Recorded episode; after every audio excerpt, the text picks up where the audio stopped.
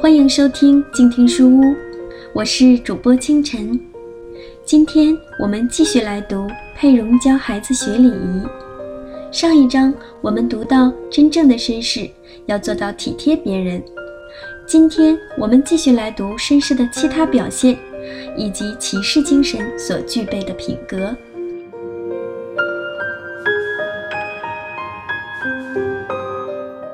帮助和保护弱者。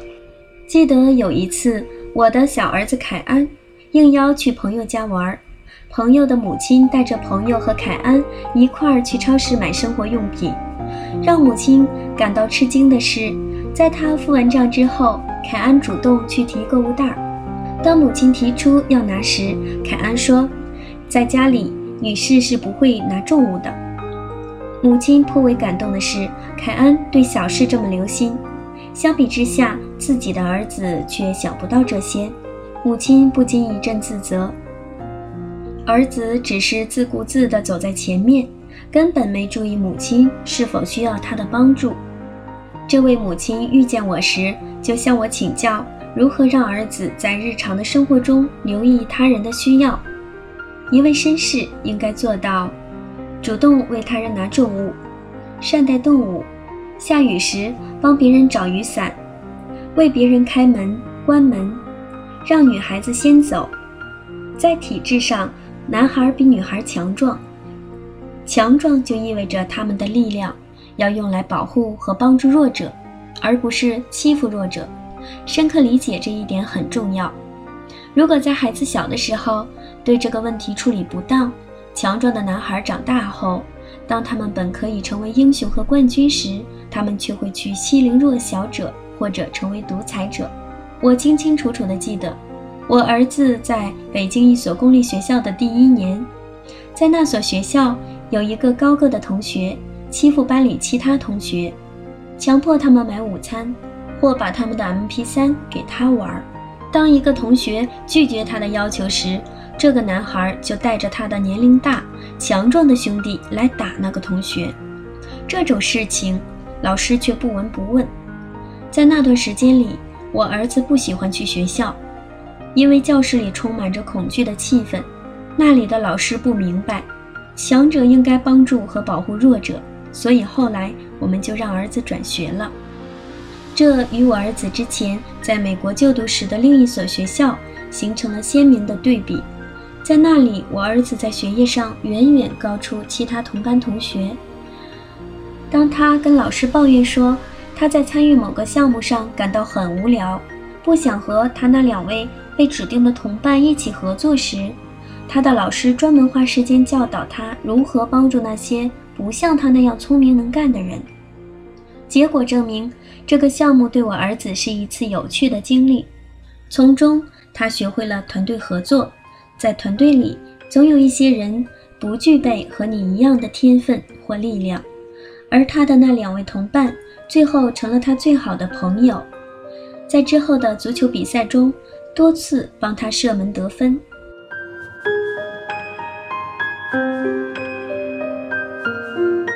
言谈谦逊，举止文明。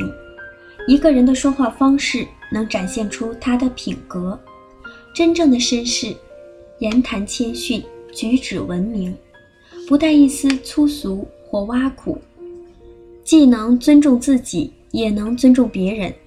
前几天我特意观察了一下，我儿子和他邀请到家里来的那些朋友，当大家在背后取笑谁时，我儿子就开个自己的玩笑，把大家的注意力转移开，接着大家就开始取笑他，而他也不介意，跟着哈哈大笑。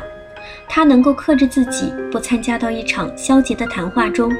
也能克制自己，不对此进行评判，以免给人留下审判者的印象。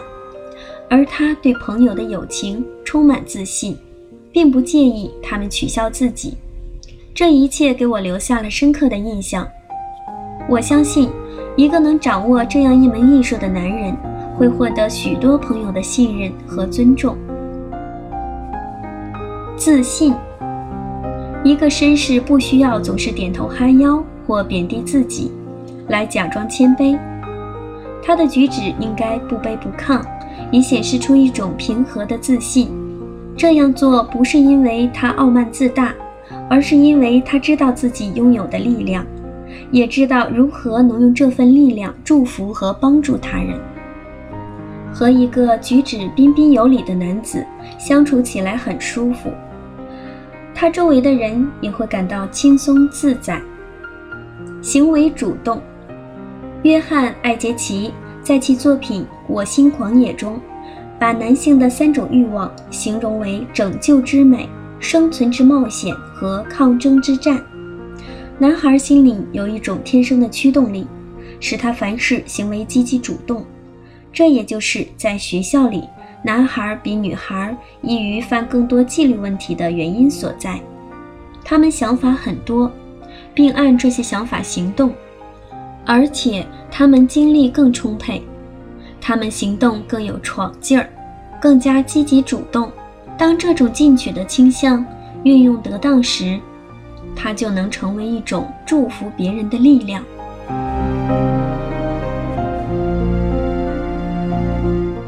士精神，就骑士精神以及在恋爱前达到这一理想境界的深深渴望，我儿子和我进行了多次讨论。沃尔特·拉雷爵士以其骑士精神而闻名于世。他把自己的斗篷铺在泥泞的路上，让从马车上下来的女王伊丽莎白一世走过。骑士精神作为一种品行特征，专用以定义。中世纪身着闪亮盔甲的骑士所具备的理想特征，共包含七种品格。勇气。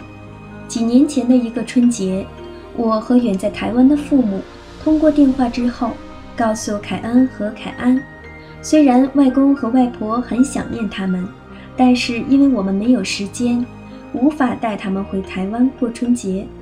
凯恩听后心里很难过。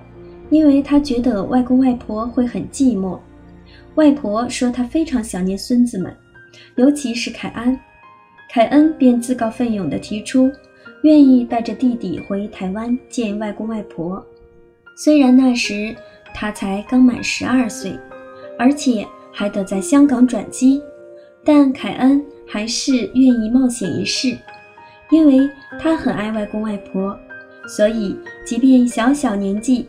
还得带着弟弟经过陌生的地方，独自旅行，心中有些惧怕，他还是决定这样做。我为凯恩的勇气所感动，特别因为这是出于爱的缘故。正义。我们刚到北京的时候，把凯文送到本地的中学就读。当时有位男生仗着自己的父亲有钱有势，常常欺负班里的同学。男生让同学们给这给那，假如同学不照办，他就会揍他们，或者让他们的日子不好过。一天，男生看上了某位同学的手机，让同学把手机给他。同学不听，男生就一脚朝那同学的胯部踢去，同学立刻疼得跪在了地上。其他同学见状都敢怒不敢言。可凯文实在看不下去了，就上去阻挡这位男生。因为凯文是外籍学生，男生后来也没怎么敢报复他。凯文和他帮助的同学成了好朋友。之后，一旦看到男生在那位同学跟前转悠，凯文就会去保护他。但有一次，凯文不在场，男生找到了那位同学，抓着那同学的脑袋就往墙上撞。凯文闻声赶来。见状，一把把男生拉开。这一切都发生在老师的眼皮底下，可老师位于其父的权势，就不去拦阻。之后，凯文把这些事情告诉了老师，老师无奈就批评了男生几句。结果到了月底，老师的工资就被扣了很多。从那以后，男生和老师都变着花样给凯文找麻烦。一天。男生突然把凯文的书包碰到了地上，他的 MP3 随即掉了出来。男生见状，顺势一脚踩上去，把 MP3 踩成了碎片。老师这时却扭过头去，装作什么也没看到。即使这样，凯文也没有因为害怕低头。只要他在学校，就会去保护那位受欺负的同学。如果你的儿子也遇到这种情况，他也会甘愿冒险去保护朋友吗？还是他只会明哲保身？他是否会愿意为这个社会的公平正义做一些事情呢？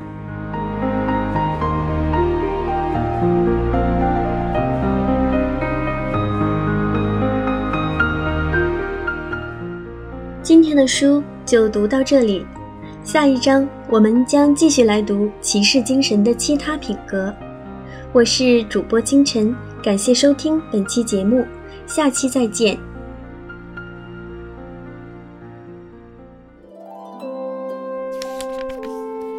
读书是我们了解世界的方法，也是我们每天最好的娱乐。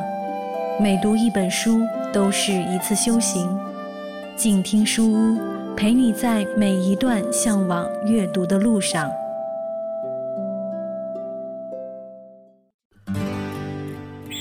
远方自由的雪山，我们要走多远？在沸腾的世界中，哪里有长满苔藓的清泉？在已是枯荣的树下，你是否看过日落时金黄色的海？漫天飞雪的时刻。你愿意和谁围坐在炉边，谈谈心事，聊聊天？公众账号搜索“静听有声工作室”，很期待在那里和你相遇。